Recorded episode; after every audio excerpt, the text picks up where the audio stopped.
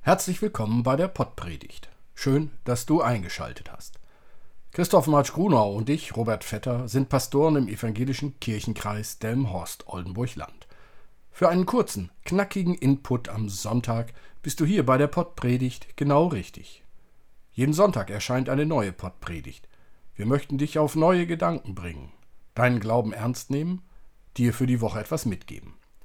Alle Informationen findest du auch in den Shownotes der Beschreibung zu dieser Episode. Mal so richtig im Gespräch auf die Kacke hauen. Eine typisch menschliche Eigenheit. Dicke tun, sich aufplustern. Doch wie wäre es, einfach immer wieder zu betonen, an Gott zu glauben, im Gespräch mit anderen. Viel Spaß mit der Pottpredigt. Liebe Hörerinnen und Hörer, Drei Jungs auf dem Schulhof streiten sich. Bisher ging es darum, wer von ihnen am höchsten klettern, am weitesten spucken oder das frechste Gesicht machen kann. Mit der Zeit sind ihnen die Möglichkeiten ausgegangen. Ihnen fällt nichts mehr ein, wie sie sich persönlich profilieren könnten. Doch dann ging es plötzlich darum, wer den brutalsten Bruder und die eleganteste Schwester hat und schließlich greifen die Streithähne zum letzten Mittel. Wessen Vater weist die imponierendste Gestalt auf? Mein Papa, so der Erste, ist so dick, der wird bloß Kalli, wie Rainer Kallmund gerufen. Das ist doch gar nichts, hält der Zweite dagegen. Meiner ist viel dicker. Seine Freunde nennen ihn nur Buddha macht da der Dritte. Was soll das denn Besonderes sein? Wenn mein Vater wo reinkommt, machen die Leute ganz große Augen und sagen Allmächtiger. Ja, dick auftragen, das ist ein Sport. Auch in der Werbung finden wir dafür viele Beispiele. Einige erinnern sich, mein Pferd, mein Haus, mein Boot und so weiter. Eine Automarke, deren Autos günstiger sind, hat auch mal den Spieß umgedreht und sagte den Besitzern der teureren Marken nach, sie würden unter Statussymbolen leiden, also psychisch krank sein, sozusagen verrückt. Auch nicht nett. Um das sich rühmen, um das dick auftragen, um das sich hervortun, geht es auch in den zwei Versen des Jeremia-Buches. So spricht der Herr. Ein Weiser rühme sich nicht seiner Weisheit, ein Starker rühme sich nicht seiner Stärke, ein Reicher rühme sich nicht seines Reichtums, sondern wer sich rühmen will, der rühme sich dessen, dass er klug sei und mich kenne, dass ich der Herr bin, der Barmherzigkeit, Recht und Gerechtigkeit übt auf Erden. Denn solches gefällt mir, spricht der Herr. Aha, Rühmen an sich ist nicht schlecht. Dick auftragen ist also gut. Es kommt wie immer darauf an, was dick aufgetragen wird. Und Jeremia sagt im Auftrag Gottes, ruft es ruhig laut heraus, dass Gott der Herr ist. Das kann gar nicht dick genug aufgetragen werden. Wenn wir Gott rühmen, ihm die Ehre zuteil werden lassen, dann wird es gleich ein bisschen angenehmer hier auf Erden. Warum? Die eigenen, also deine und meine Stärken, sind dann nicht mehr so bedeutsam, denn diese Stärken sind vor Gott wie nichts. Dem, der an Gott glaubt, dem ist das bewusst. Geld, Macht, Wissen, Schönheit oder Ruhm, all das ist vor Gott nicht wichtig. Also muss ich darum auch nicht so einen Wind machen. Stattdessen lieber damit punkten, zu Gottes Gemeinschaft zu gehören. Sich hinstellen und sagen, hey, ich bin Christ, ich bin Christin, ich glaube, Gott ist der Tollste und Größte. Und zu denen, die an ihn glauben zu gehören, ist einfach unbezahlbar. Aber denken wir nochmal nach. Was passiert eigentlich, wenn nur der Starke, nur die Reiche, nur die Schlaue und nur der Mächtige zählen? Menschen bleiben auf der Strecke. Wir können dies jeden Tag in unserer Gesellschaft beobachten. Das Aussortieren beginnt schon in der Grundschule. Immer noch bekommen diejenigen die besseren Noten, deren Eltern selber schon bessere Noten hatten oder deren Eltern Geld haben und den Kindern Englischkurse vor der dritten Klasse verordnen. Die Lehrer können fast nichts dafür. Die Politiker schon mehr. Denn noch immer wird wieder besseres Wissen an zu großen Klassen festgehalten. Noch immer werden zu wenig Lehrer und Lehrerinnen beschäftigt.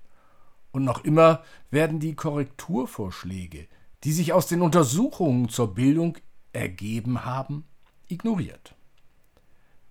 Wer in diesen vier Jahren Grundschule verliert, der hat oft schon für das ganze Leben verloren.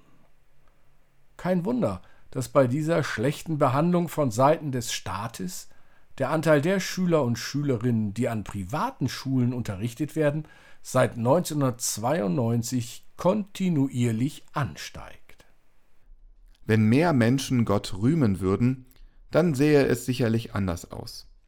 Wer an Gott glaubt, der weiß, dass Gott jeden und jede wichtig nimmt. Das heißt für unser Land, dass allen der Zugang zur Bildung ermöglicht werden sollte. Das heißt für unser Land aber auch, dass wir uns nicht wegducken, wenn in der Welt wieder mehr Menschen vom Hungertod bedroht sind oder durch kriegerische Auseinandersetzungen. Wenn wir wirklich Gott rühmen wollen, dann kann ein Satz wie dieser Ich gebe nur, wenn es vor Ort bleibt nicht über unsere Lippen kommen. Denn es ist nicht Gottes Wille, dass Menschen verhungern, während andere Steine im Magen haben, wie es eine Musikgruppe in einem Lied formulierte. Also ist es sonnenklar. Wir laufen von nun an durch die Gegend und rufen Hört her, ich bin Christ, ich bin Christin. Gott liebt mich, er hat mich erwählt, ich bin auserwählt. Deshalb bin ich super, eben ein toller, Nein, liebe Gemeinde, dies ist es auch nicht. Sicher kennen Sie solche Heiligen, die sich ihres angeblich wahren Glaubens rühmen. Diese trampeln auf dem Glauben anderer herum, treten nieder, um sich selbst zu erheben. Nein, so nicht. Aber wie dann? Vielleicht sollten wir so auftreten.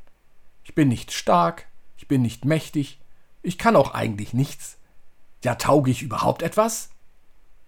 Stopp, so natürlich auch nicht. Gott will uns ja gerade stark machen. Gott will uns keine Komplexe einreden oder verabreichen. Gott will uns die Kraft geben, zuzugeben, dass wir nicht alles können und dass wir nicht alles wissen. Meine Kraft ist den Schwachen mächtig, schreibt Paulus im zweiten Korintherbrief. Stark ist es, Schwächen zuzugeben, statt sich stark zu reden. Stark ist es anzuerkennen, dass ein anderer, eine andere etwas besser kann. Das wird möglich, wenn wir Gott glauben und uns seiner rühmen. Gott hat uns in seine Gemeinschaft berufen. Er hat uns erwählt. Darauf dürfen wir uns berufen. Er sagt, ich habe dich bei deinem Namen gerufen, du bist mein. Das gilt für alle Menschen, da ist kein Unterschied zwischen arm und reich, Afrikaner, Araber, Jude oder Europäer, Einheimischen oder Fremden. Wie stark das machen kann, sich als auserwählt zu betrachten, drückt ein weiteres Streitgespräch zwischen zwei Kindern aus. Diese haben sich auf dem Spielplatz heftig gezofft. Und dann will das eine Kind dem anderen den Mund endgültig stopfen. Die Argumente sind sämtlich ausgegangen. Deshalb greift es ganz tief in die unterste Schublade und bellt. Ach, sei du doch ganz ruhig, du hast nichts zu melden, du bist ja nur adoptiert.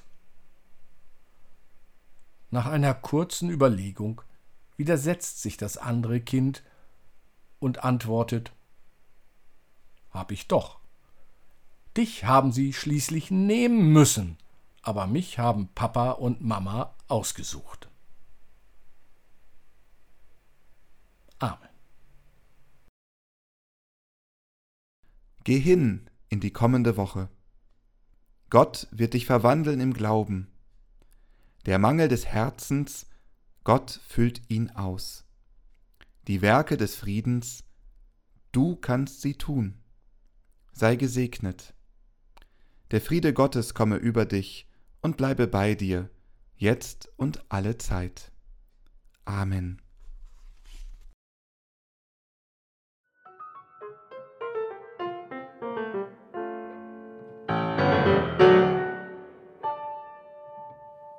Dieser Podcast ist ein Angebot des evangelisch-lutherischen Kirchenkreises Delmenhorst-Oldenburg-Land.